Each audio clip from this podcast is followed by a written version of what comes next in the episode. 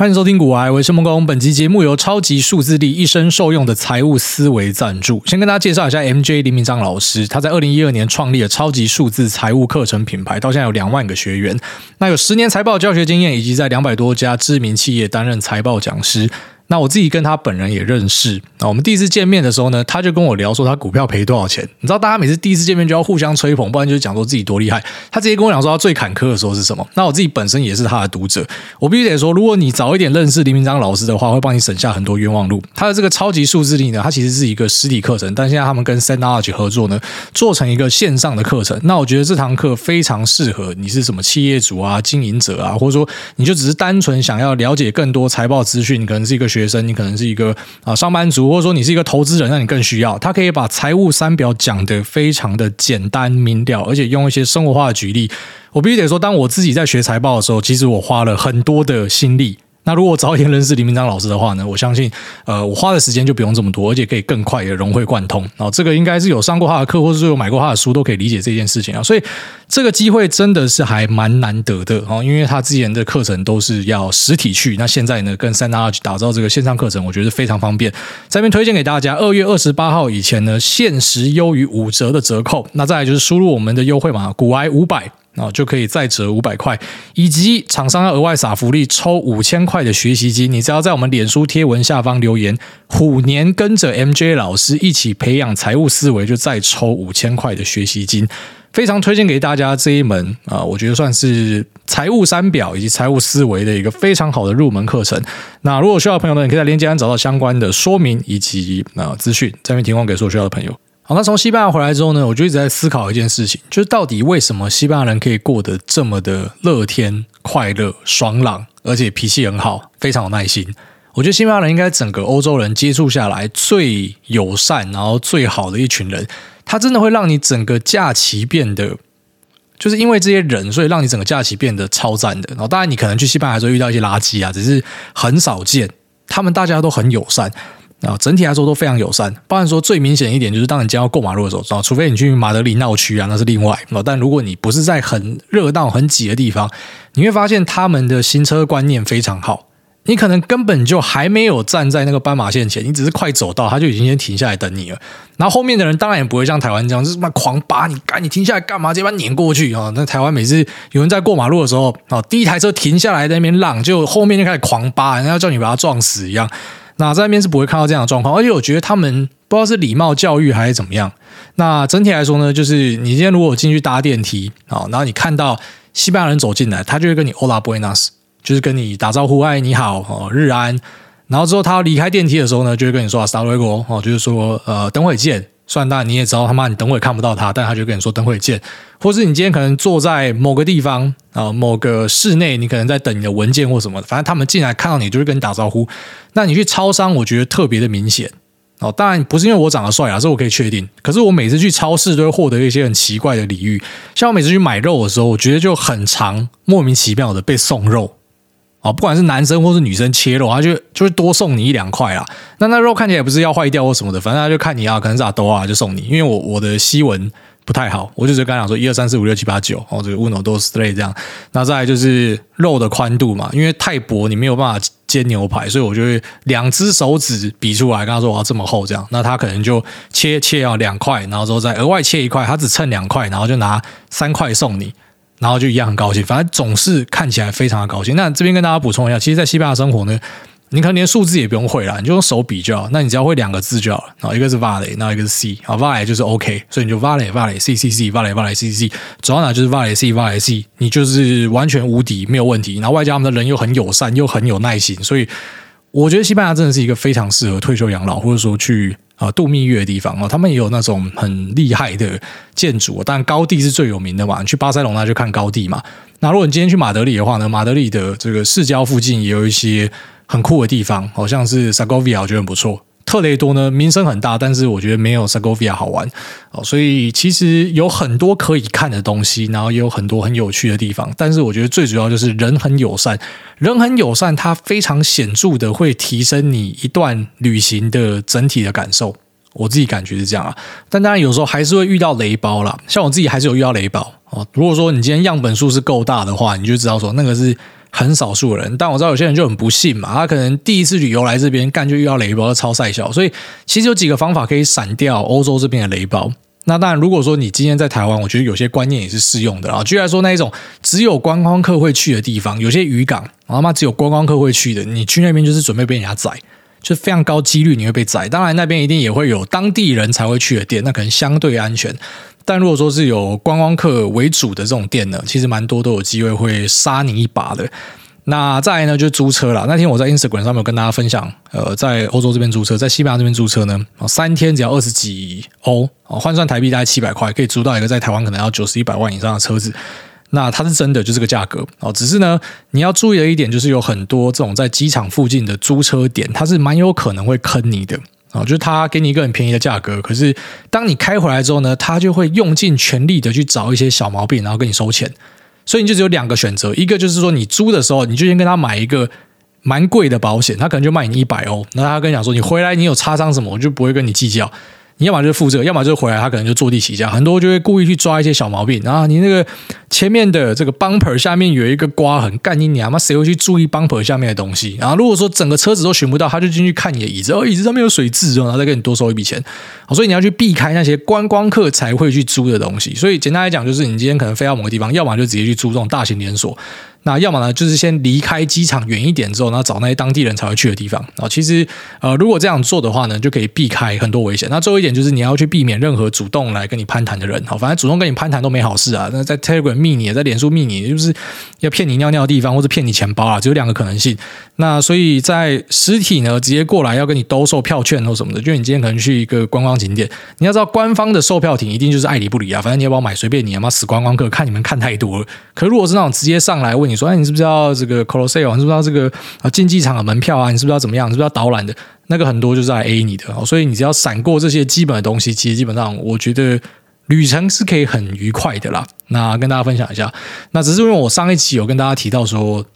我就是老婆希望我可以去西班牙退休这件事情，然后看似是引起了蛮多共鸣，在 Telegram 的群组里面，那有几个群友就有提到，呃，在各地，一个在荷兰吧，一个在英国，还有另外一个不知道在哪，就是提到说，呃，其实有很多欧洲人的梦想就是退休之后要搬去西班牙。这个就我自己的观察是这样，没错啊，因为当地人真的太友善了，而且。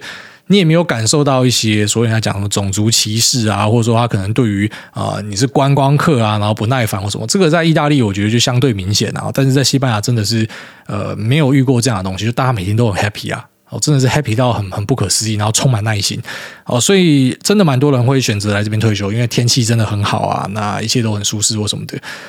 好，那我好像变成西班牙旅游大使，在这边跟大家推广。不过呢，就我知道之后会解封嘛，啊，其实台湾政府近期也表态了，我觉得这是好事啊。就是啊啊，不然你要锁到什么时候？那他已经跟大家表态说，之后也会开始减少隔离嘛。其实减少隔离不只是对于外国人，对于你本国人要出去也是一样。你今天如果你跟我讲说，我出去回来要隔离七天，大家都不用出国了。哦，真的大家都不用出去了，所以它降低这个时候，可能就台湾人的旅游复苏开始往外跑的时候嘛，那可能都会选择去西班牙，就当成是跟大家分享一下当地的经验啦。啊，就要稍微小心一下，因为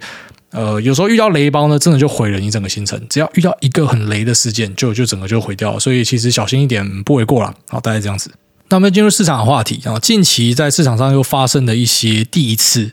我必须得说，从我们节目开录以来，真的是活见鬼，看到很多很厉害的事情。呃，先是熔断嘛，然后巴菲特可能一辈子看一个熔断，然后之后我们看了嘛六七个。啊，巴菲特在八十几岁的时候，密集的看到熔断。好，本来八十几岁以前只看过一次，然后现在密集的看到一大堆熔断，往下往上都有。那之后呢，又发生了 WTI 期货啊掉入负值这件事情。虽然大家知道商品期货理论上可以进入负值，可是当你真正看到的时候，还是充满了震撼。哦，那那一波也死了蛮多人的。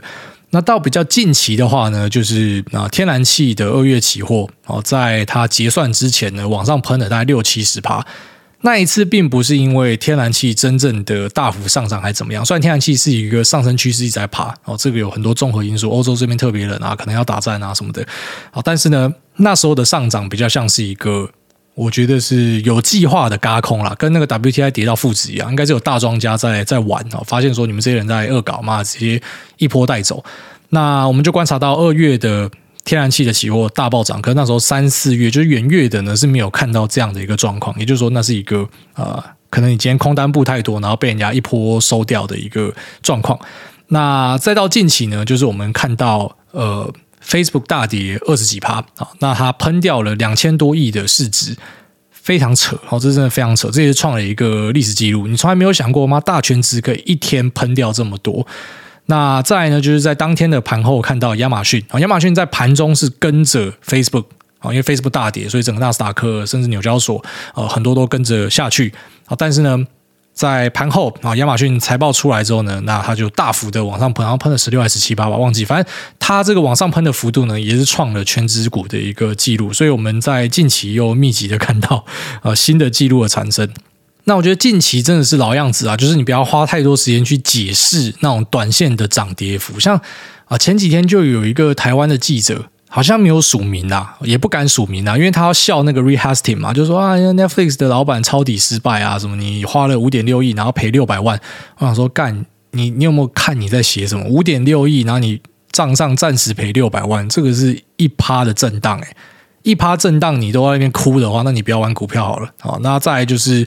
马上，Bill Ackman 就买进 Netflix，激励之下就往上喷一发嘛，你不觉得很尴尬吗？那时候你要写，然后吐槽他，然后说他反弹，那你现在要怎么自圆其说？所以其实为涨跌找理由，很多时候就发生这样的状况。然后再来就是亚马逊啊，亚马逊在大跌的时候，然后跟着脸书他们下去的时候，也开始外电狂发，为什么亚马逊下跌什么的？然后盘后财报开出来就大幅反弹，又开始去财报里面找东西，说为什么它会上涨？可是其实实际上亚马逊这份财报。呃，我觉得懂看的应该就会觉得，嗯，它就是一个中规中矩，稍微偏好一点点，并没有说什么意外到它会啊、让它涨个创历史记录的这种这种涨幅哦，这种市值的变化没有到那么夸张啦。但是当然你也没有办法解释说，那为什么开财报前会跌成这样嘛？因为近期的行情就是。我觉得有点是恐慌，然后外加很多的程式单在互砍呢，才会展现这样一个状况。所以你要帮每一天的涨跌去说明的话，你就是打脸、打脸再打脸，好，差不多就是这样一个状况。那亚马逊的这份财报呢，你看到 EPS 开了二十几，超级高，想说妈干，不是预期只有三，你怎么开二十几？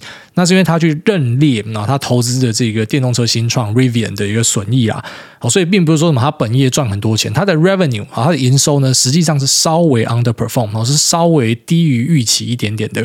那财报上的亮点呢？除了它的 Prime 要涨价之外，以及啊，就是我们看到 AWS 成长性还不错，可是并没有呃特别的令人感到惊讶。我觉得这是一份中庸、稍微偏好一点这样的财报而已啊。那它的这么剧烈的波动是因为什么？我觉得也不用找太多理由去说明它了。哦，但是呢，看懂我脸书上面的有一篇文章，我觉得确实是还蛮重要。就我昨天分享的那一篇，呃，是我在 Bloomberg 上面看到他引用 Goldman Sachs 的一个图表。那我就是想说跟大家分享一下，因为像是我自己在评论这件事情啊，只是没有想到说诶这么多人看不懂，那我就稍微跟大家讲一下好了。哦，虽然有一些热心网友在下面有稍微解释一下。但我想，我还是自己跟大家解释一下，这到底是怎么一回事好了。就在下这个行情里面，大家都觉得说，妈的，我每次买了就停损，然后停损之后就喷喷了，我再追，然后再停损，然后就可能到现在大家就开始发现说，哇，原来 market timing 这么困难哦，原来择时进出这么困难，就搞了半天，其实价格搞不好。哦，这个均线都在差不多的地方，哦，可能过去二十天其实都在差不多的位阶在震荡，但是你一直买又砍，买又砍，又赔一堆钱。不过确实还是有人可以在这种啊，就是行情变化很大的过程中赚到钱，而且最有趣的地方是，它未必要猜对方向。哦，这个就是我分享这张图要跟大家分享的一个啊非常有趣的事情。就一般人可能以为说你一定要买对方向啊，这个做多呢就是要上涨才赚钱嘛，那做空就下跌才赚钱，这个是。大多数的状况啊，可实际上在市场里面有蛮多人是在交易所谓的波动率。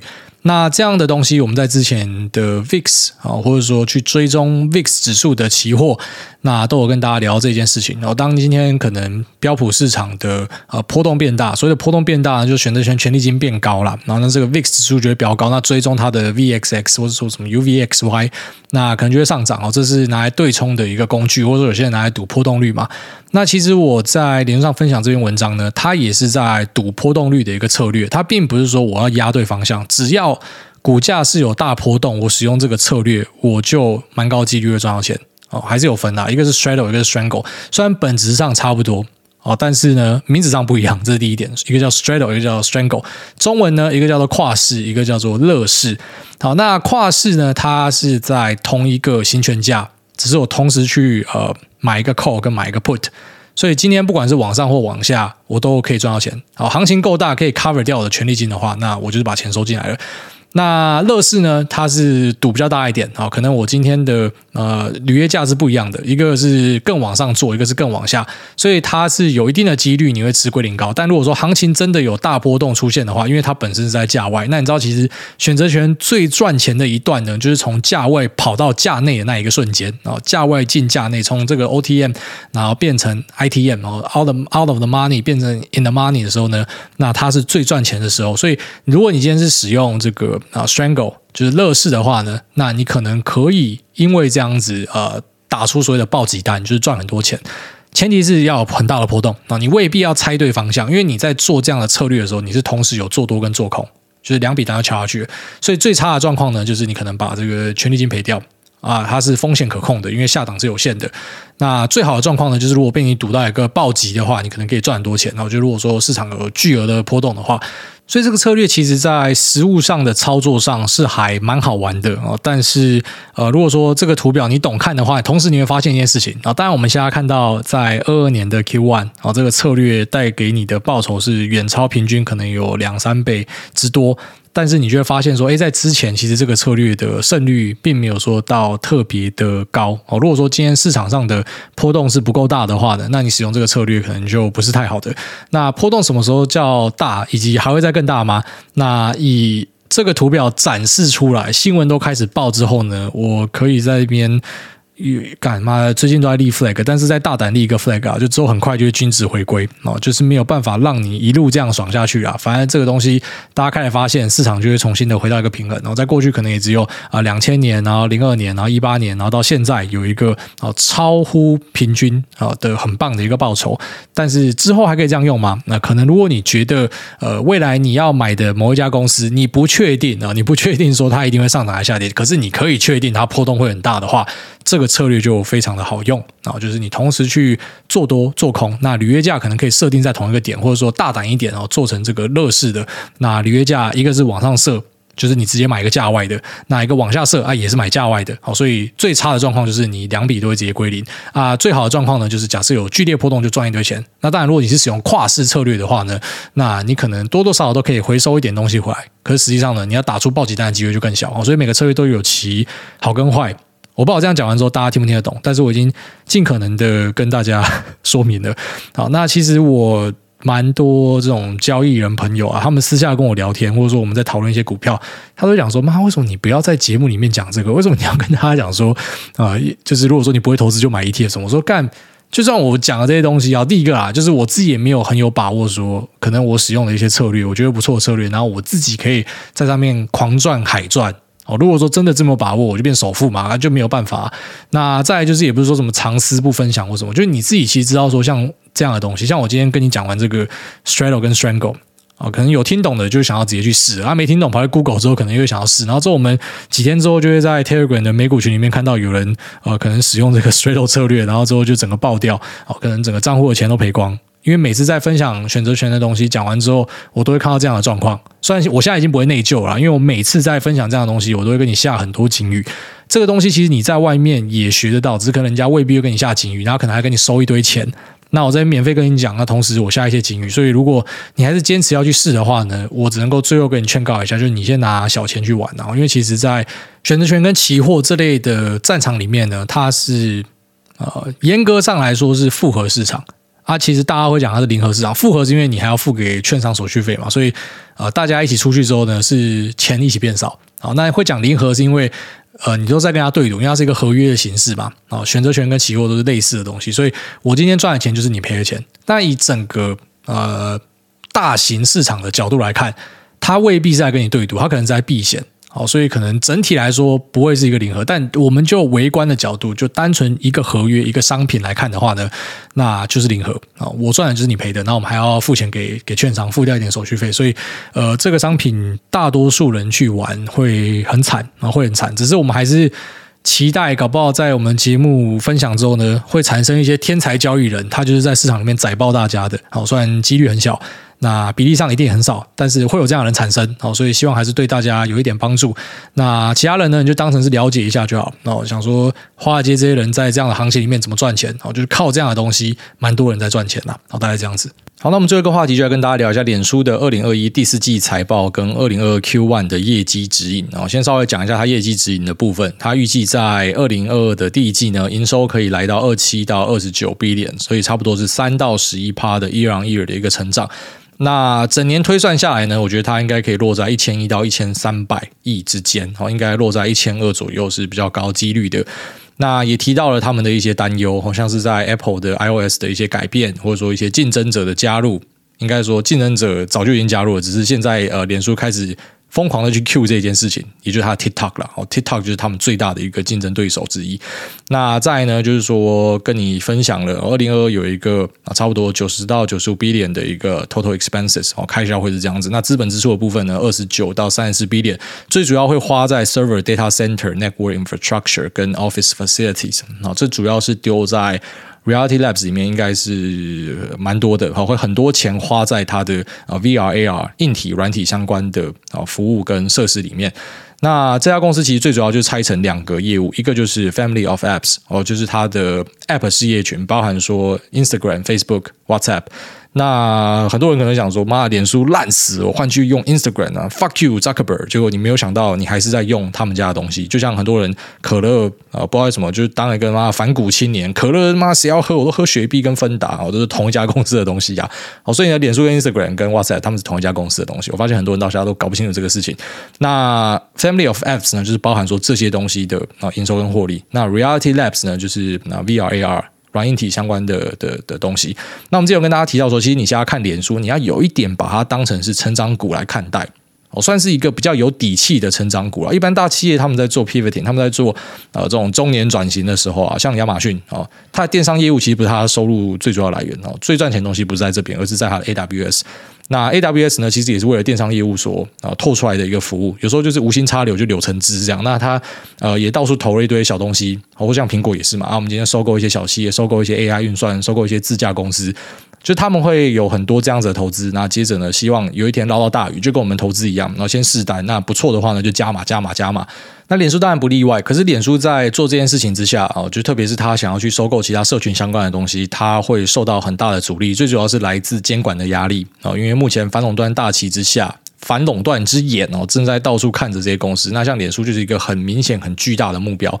那。呃，他可能就没有办法去收购其他的社群相关的东西，因为你真的太大了，所以对他来讲，呃，在社群部分的拓展性或者说呃成长性呢，本来我们就可以期待一个趋缓。我觉得整个市场上啊，就你最大了。那反正你现在要担心的是守成啊，在大家强力的竞争之下，特别是 TikTok 啊，那在公司的啊对外的发表里面呢，也很多一直提到 TikTok 相关的东西啊。那他们拿出来因应 TikTok 的东西呢，就是 Reels。那如果说你有玩过 Reels，就会知道它跟 TikTok 的差距大概是七十五条街之大哦。不过你可以想象成是因为脸书现在才开始要很认真做这一块嘛，然后时间还没有很长，所以可能演算法的训练跟呃相关的布局呢，还没有办法做得很好。哦，那其实最大的还有一个问题是在于说，很多很酷的人其实是在 TikTok 上面哦，特别是如果说你有在追什么 Golden Ramsay 啊，那或是我最喜欢的 John Mayer，或者说呃其他在欧美的呃影剧红人艺人什么的，其实很多都是在 TikTok 上面，他们可能不是在呃脸书或者 Instagram 上面哦，所以其实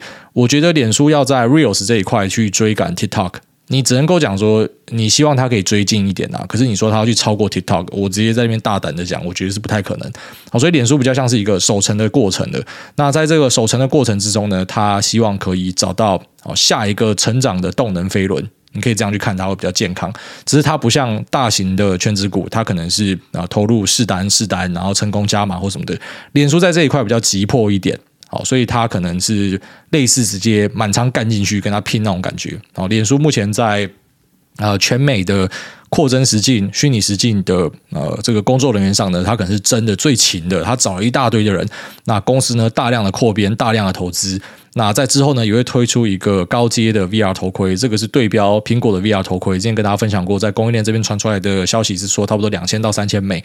那苹果加入会不会对脸书造成毁灭性的打击？在初期是绝对不会啊，因为渗透率还没有上来。等到渗透率上来之后呢，那才会变成是大乱斗啊。因为像今天五 G 手机还没有起来之前，那可能高通跟发哥呢两个是可以呃这个相安无事啊。虽然还是竞争状态，可是因为大家都有很不错的成长性。可是等到可能渗透率已经上来，厂商有选择之后呢，当然可能大家就会在你两个之间去做一个比较啊，所以谁做比较好的晶片。就会变成啊非常的关键啊，因为这时候已经市场饱和了，所以你们要变成内部竞争的。可是，在一个市场还在成长的状况之下，像电动车市场，或者说啊像这个啊 VR AR 市场呢，我觉得有新的人加入，它对于整个市场来说是一个很大的加分哦。除了人才会进来，粉丝会进来，那更多的钱也会进来，更多的资源也会进来，所以更多的游戏也会进来，更多的影剧也会进来。那它是对于整个业界来说是一个非常好的事情。所以苹果加入，其实或多或少是帮了这个脸书一把。好，虽然可能脸书呃在之前狂干库克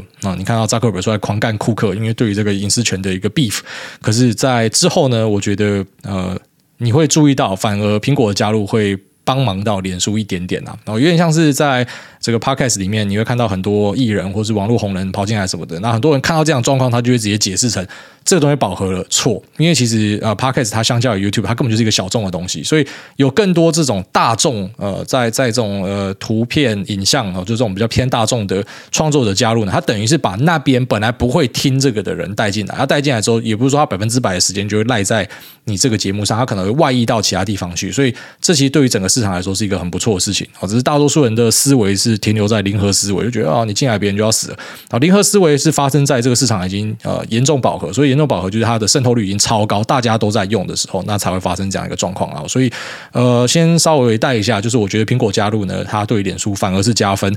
那最后面呢，我们就稍微来看一下它第四季的财报。那里面比较值得担忧的地方呢，就是我们有看到，呃，它的 Daily Active User 呢有呈现下滑，虽然下滑的幅度很小哦，从这一九零八、一九三零，然后变成一九二九。啊，这是稍微一点点的下滑，但是呃，对于一些比较敏感的资金或投资人来说，呃，当我今天看到你成长突然放缓，然后这就像是那种成长股被暴杀一样，你不可以减慢。哦，因为你的高估值是建立在你要持续成长，所以你今天可能只要稍微减缓，我就会给你一个无情的痛击。然后，那你会发现说，大多数的媒体目前都在引这一份资料，那都在跟你提说啊，它的这个 daily active user 呢发现，然后拉平趋缓，然后外加它的亚太本来是成长很快的一个用户群，只是现在也发现说，哎，拉平趋缓这样啊，那。整体来说，我怎么样看这件事情呢？我觉得亚太地区确实是需要担心的一块了。我觉得现在蛮多亚太地区的用户，只是他还没有办法找到一个更好的社群平台，不然应该很多人就会想要换的。至少以我自己来说，我每天看到呃，脸书上面在我贴文下面洗的那些诈骗账号，都是用一样的方式在洗，可是呃，不停的检举，然后至今脸书都不处理的这件事情呢，我是感到非常的失望啊。那。呃，也有很多人去讲说，脸书上面有很多莫名其妙的这种有的没有的广告或什么的，但是为什么脸书会放行？简单嘛，因为它可以帮他赚到钱。好，所以你在 YouTube 上面，或者你在脸书上面啊，看到一些什么赌博、博弈相关，或者一些莫名其妙垃圾广告。出现那个东西是干妈啦，那东西可以赚钱啊，所以有点那种饥不择食，就全部把它收下来了。好，所以说脸书在变现的部分呢，我们看到它的 ARPU 数字呃超乎大家想象，就是诶它还有持续增长。在隐私权的打击之下呢，竟然还是可以从用户身上转到很多钱，只是可能在用户的成长性这边稍微看到拉平，但拉平其实跟呃网飞遇到的状况有一点像，就是在疫情期间它其实是预知了未来的成长性，然后那公司的说法也是类似这样子，看你买买不买单啊。但我自己的想法是，诶直到下一个这个社群媒媒体社群平台出现啊之前，那可能脸书呢都还是一方霸主，这个是不会改变的。那很多在大跌之后才出来的故事呢，其实都是早就知道的故事。哦，我们不是早就知道 TikTok 在呃跟脸书竞争，而且它可能拉走很多年轻用户嘛？这个不是早就知道的事情嘛？那还有另外一个在啊大跌之后才狂出的报道，就是写说呃这个脸书呢，他花很多钱去投资它的 Metaverse Reality Labs 相关的业务啊，这个我们就在烧钱啊，这个我们就是白痴啊什么的。哪一个东西一开始不是烧钱？好，所以这个东西根本早在前几季的财报大家就已经知道的东西，但是就是因为看到一个那两千多亿的市值蒸发，那大幅的下跌，所以就变成哦新闻了。然后你也看到很多呃网络评论，就是用那种很酸言酸语的，就说你看吧，然后这个啊呃，呃元宇宙或是扩增实境、虚拟实境是泡沫，你就发现大家的情绪很极端。好像你之前听我节目，你可能就会知道，说我个人不太支持啊。举例来说，现在在炒作 NFT，大家叫我广告，那叫我加入，要给我白名单，我都不加入嘛。那呃，一些什么 GameFi 或者说什么元宇宙的游戏，我也都会吐槽嘛。那你可能会觉得说我是不太喜欢这个领域的，可是你发现我自己有有投脸书，那并且我很看好脸书在这一块表现。简单讲，就是我不是极端仔啦。你要我去买乐色，我办不到了。但是你要我去呃去讲说这个东西是。多烂要去把它吐槽到到不行，我也办不到。可是你会发现，大多数人情绪就是这样，他就是哦上涨就变成啊，你很好；下跌就是啊，你很差。有点像是老人家讲“十年寒窗无人问”啊，一举成名，全部人都上来哈你屌，就差不多是这样的一个一个状况啦。那其实脸书我们本来就该预期到说，它是要拿它的老本哦，它的营收跟获利，差不多九成以上都是在它的广告收入去养它的呃新的玩意儿，然后就是这个 Reality Labs。那本身 Reality Labs 什么时候可以开始实现获利？这个本来。就是大家都在猜，就是你什么时候可以做到这件事情？那我现在我是觉得啊，苹果的加入呢会加速这件事情。可是整体来说，其实早就已经预期到了。哦，这些东西都是预期到，就是你本来早就该知道。如果说你是因为这次大跌，然后你才知道说啊，脸书有竞争者，脸书会拉平，然后是因为这次大跌才知道说啊，原来脸书有投资 Reality Labs，代表你根本就是完全后知后觉啊，你是后知后觉你才会讲这些东西。但你说，如果我们早就知道这些东西，可是我们没有办法去预测到这个二十几趴下跌，还是要很坦白跟大家讲说，没有办法预测到。那如果任何一个人他跟你讲说他可以预测到的，你就问他按空单借我看一下有没有空单，没有嘛？所以你也没有办法在那时候你敢去做空嘛？所以简单讲，就是在股票市场里面，我们会遇到很多这一种呃事与愿违的事情啊。你当然希望股票只会上涨啊，然后，可是今年一开局嘛，大盘就喷掉十几趴。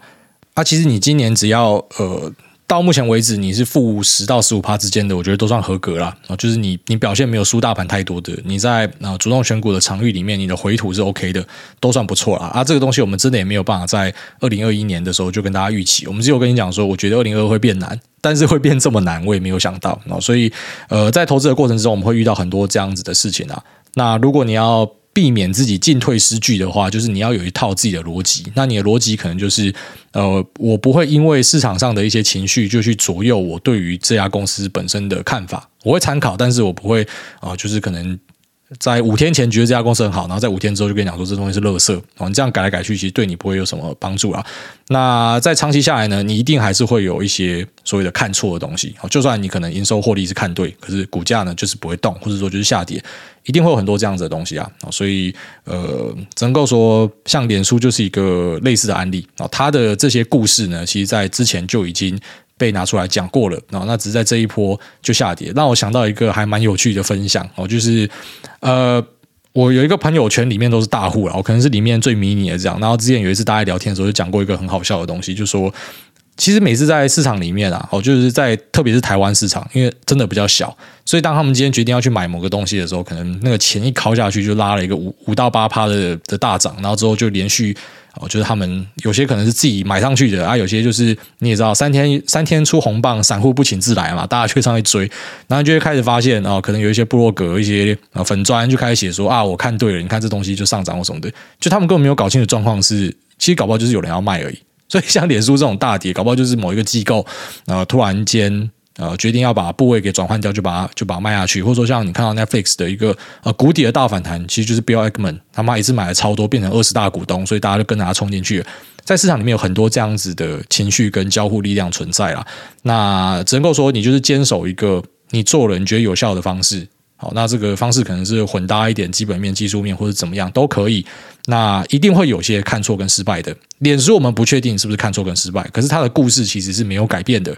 在两三季之前到现在是没有改变的，它的竞争对手很强，也是没有改变的。那它是全美投最多资金在 Metaverse 的，也是没有改变的。可是，在上涨的时候，大家觉得是好事；在下跌，全部都觉得这个是坏事。你不觉得这就是一个很讽刺的事情吗？好，所以在投资上呢，确实有时候你会发现很困难。好，困难就是在于说，呃，蛮多时候你会去跟这些消息作战，你也不知道自己到底是对还是错。所以要防呆的话，就稍微做一点基本的分散。那如果说你的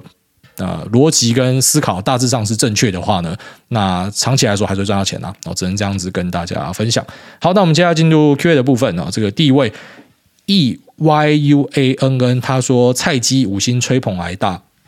那五星吹捧挨大，挨大你好，我是收听节目快满一周年的小韭菜听众，目前在读大学，也有将打工存来的小钱投入台美股市试试自己的实力。那虽然报酬不怎么样，但是。呃，也有使用大盘流，因此有赚到一些钱。那谢谢挨大的节目，总是让人家听得很轻松，也会时不时可以听到一些挨大对于市场的观点。那能从不同观点看市场资讯，也让我受益良多，非常感谢癌大。那前阵子股市不太好，但看见反鸡汤大使的癌大在节目分享毒鸡汤，也是非常的暖。那虽然癌大本人一直否认自己有在煮鸡汤，但能感受。癌大有了小孩之后，已经越来越温暖了。那预祝癌大跟家人以及收听节目的听众们，在未来都可以身体健康，万事如意，在市场中年年都击败大盘。那另外啊、想请癌大帮我祝福二月九号生日的戴小生日快乐。啊相信你的努力一定会被看见，因为你是一个很厉害的人。期待未来可以一起踏上财富自由的路上，那或是一起躺平。最后预祝大家啊、新年快乐，新的一年希望大家都平平安安赚大钱。然后那也也祝这位。这个菜鸡大学生一切健康，好，那那个二月九号的戴小生日快乐，那同时也跟大家讲新年快乐，我好像忘记在今年跟大家讲新年快乐，然后顺便带一下台股的东西啊，顺便讲一下啊，就台股呢，你可以去看一个东西叫做富台指啊，富台指它有夜盘，那因为它不是在台湾交易，所以在台湾每次。干，我这人讨厌每次台湾动不动就在放假封关这一件事情。虽然讲这可能被人家干的，干，因为你又不用上班，你才会这样讲。呃，对啦，所以当今天你遇到这种收盘封关，那呃没有办法去啊对标说目前国际行情对台湾的影响的时候呢，就记得去看一下富台指啊，富台指的这个电子盘他们是有开的，那你就可以知道哦，大概对一下相对位置啊，目前的相对位置对起来的台股明天应该是不会有就是开很高或是很低啊，就差不多是落在收盘前相关呃，相关的地方啊，然后它的准度是还蛮高的，所以呃，当成是假日，如果说你想要了解一下，就是台湾的股市在放假的时候，别人会怎么样动的话，你可以这样去看。好，那也祝大家新年快乐。那下面为这个阿姆姆一七零，他说想请问史诗级崩盘的做法。那股癌老公你好，最近听你的节目有提到多次，如果看好一个标的，长期就不要这个进进出出的抽插，不然其实会错失很多行情。但如果未来遇到史诗级的崩盘，例如台股缓跌到八千点，那是否建议只要控好资金部位，一档股票不要超过自己的某个趴数，就可以越跌越买呢？而不选择停损减码操作，那这样会不会最后腿麻被抬出场？那美股和台股的做法一样吗？想听你癌大的建议跟做法，谢谢。呃，首先在市场上一定会有很多人想要教你趋吉避凶。哦，举例来说，呃，透过技术面的操作，那呃，像我自己也会，我会这样做啊。哦，就是说，今天如果发现一个东西是持续的有创新低，哦，这我们可能从第一集讲到现在，只要有新低，我就不会去抄。那可能等到三五天没有新低，甚至更久没有新低，我才去买。那这样缺点就是我会错过可能最低价嘛。啊、优点就是我可能会因此不会说就是越跌越买，然后买到后来他妈干套成大股东，被人家打电话叫我去开董事会之类的。哎，先生，你怎么买到变成我们十大股东了？哦，怎么越跌越买？然后刚好你又很有钱，买买到他妈人家真的叫你去开会。呃，所以有基本的风控是很不错的。啊，风控有很多种做法。然后一种做法就像你讲的，你设定一个趴数，然后这个趴数买到了，我就不能再买了。可是有时候会产生一个有趣的现象，就是东西它狂跌，所以。你一直抄嘛，按、啊、抄了之后，如果你用市值去看，哦，我我抄到二十趴了，我不买，就它再继续再往下跌十趴，你你突然又有空间了，你又在一直买，所以你还是会越买越多嘛。所以你可以看，要么就是用呃，你可能居然说每月收入的多少比例是规划进去投资的，我就是把钱打光之后，我就不再买，我就不会晕车，我也不会说什么去啊把房子拿去押还是怎么样的，然后去信贷就就额外加嘛，因为这就是一个风控的管道嘛。那使用技术面做风控也是可以。好，刚才前面讲的就是用资金配置做风控，技术面做风控，居然说像那个麦克风大，然后在台股还蛮有名的，之前也是 PTE 板上的一个红人。那他是以基本面呃为主啊，也蛮友善的，就他会在他的。这个粉砖上面分享蛮多东西，那跟我也在同一个电玩群组里面，大家会交流一下。那他算是一个蛮纯血的这种基本面派投资，我觉得他不会跟你什么长虹突破我进去，就他是看基本面的。但他有一个呃大逻辑是这样：只要在季线之下，他就不做多。好，今天只要呃大盘跌到季线之下，他就开始警戒。那他自己个股跌到季线之下呢，我的多单就完全不加码，我就等待。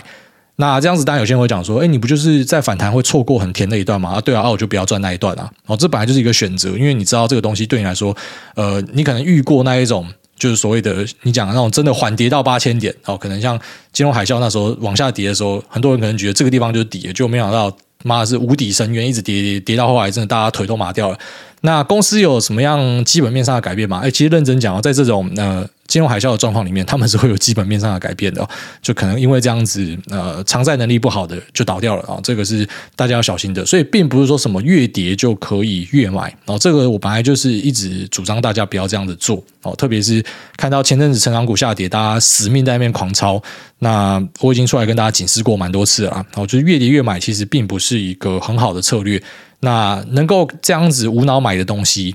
就是比较偏这种呃大盘市型 ETF，因为它会太弱流强。但是你自己的个股呢，如果你不会做太弱流强的话，你可能最后面就买了一大堆币纸回家了。所以呃，以我自己的做法，我会比较偏向是呃，除了这个基本面的部位控制之外，会加一点啊技术面的东西，就是可能几天没有新低，我才会把它部位加进去，这是我的做法。那台股跟美股做法一样吗？完全不一样。台股基本上完全不会做摊平，哦，几乎没有做过摊平，很少很少见，因为毕竟是供应链，你知道供应链就是你一波有，下波可能就没有了，所以。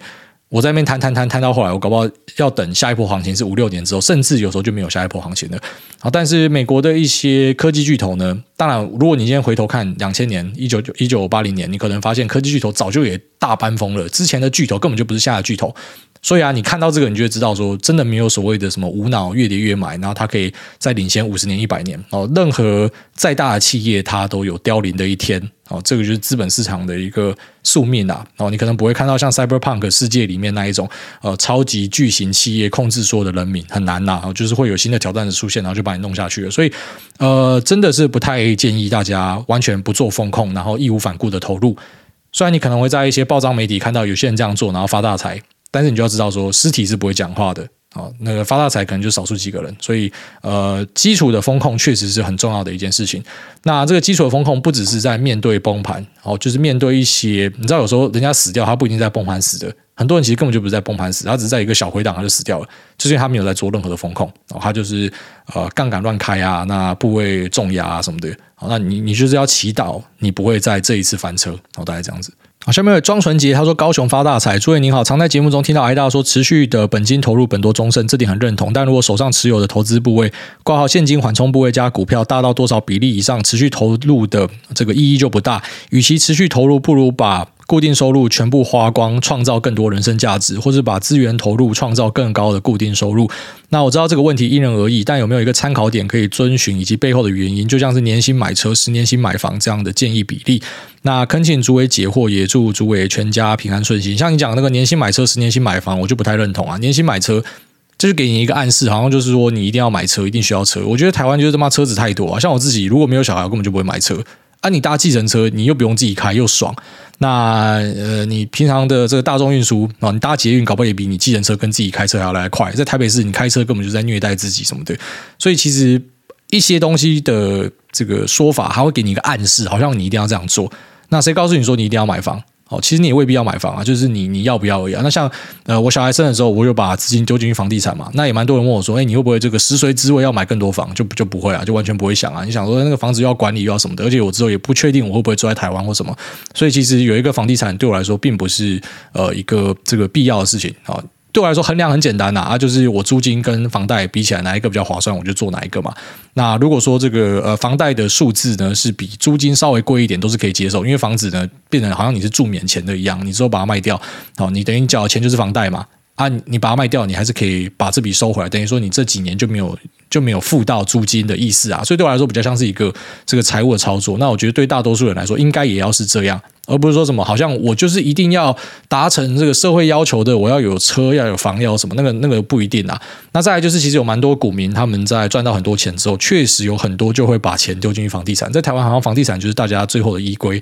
你看到一些啊，这个什么少年股神啊，中年股神哦，那很知名的，蛮多桌面可能就是啊，旗下有很多套房或什么的。那个就是资产配置的一种啊，你也不能说他们在炒房或什么，因为他们也未必在做加差，他比较像是，哦，就像你讲的，当成是一个固定收入的一环，那他也不会自己去管这个套房，太累了，我请一个人哦，给他三四万块，他就帮我收租金就好，他的任务就是收租金，